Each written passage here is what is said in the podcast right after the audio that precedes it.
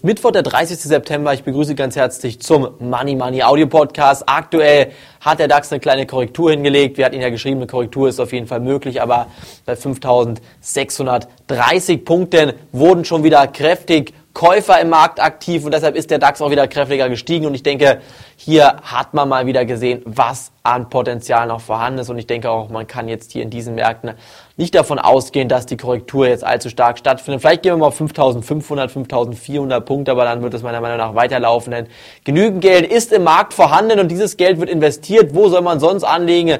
Renditen bringen momentan so gut wie keine anderen Anlageassets außer Aktien. Und ich denke, deshalb wird der Aktienrallye Stand auch noch in den nächsten Wochen deutlich weiter laufen. 5800, 5900, 6000 Punkte sind möglich.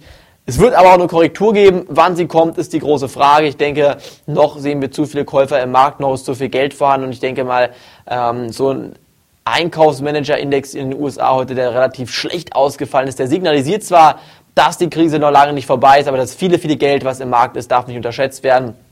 Dieses Geld wird weiter investiert und die Akteure, die dieses Geld investieren müssen, genau solange hier genügend Geld vorhanden ist, wird es auch weiter aufwärts gehen. Auch der Goldpreis steigt, der Ölpreis steigt. Das ist die Aktien- und Rohstoffinflation, die auf uns zukommt. Noch ist die Inflationsrate bei minus 0,3 Prozent. Ich denke aber, irgendwann geht sie auf 15, 15 Prozent nach oben und dann haben wir den Salat. Dann müssen die Zinsen erhöht werden, dann gibt es den Urknall, dann geht der Aktienmarkt in den Keller, die Zinsen gehen rauf, der Goldpreis explodiert.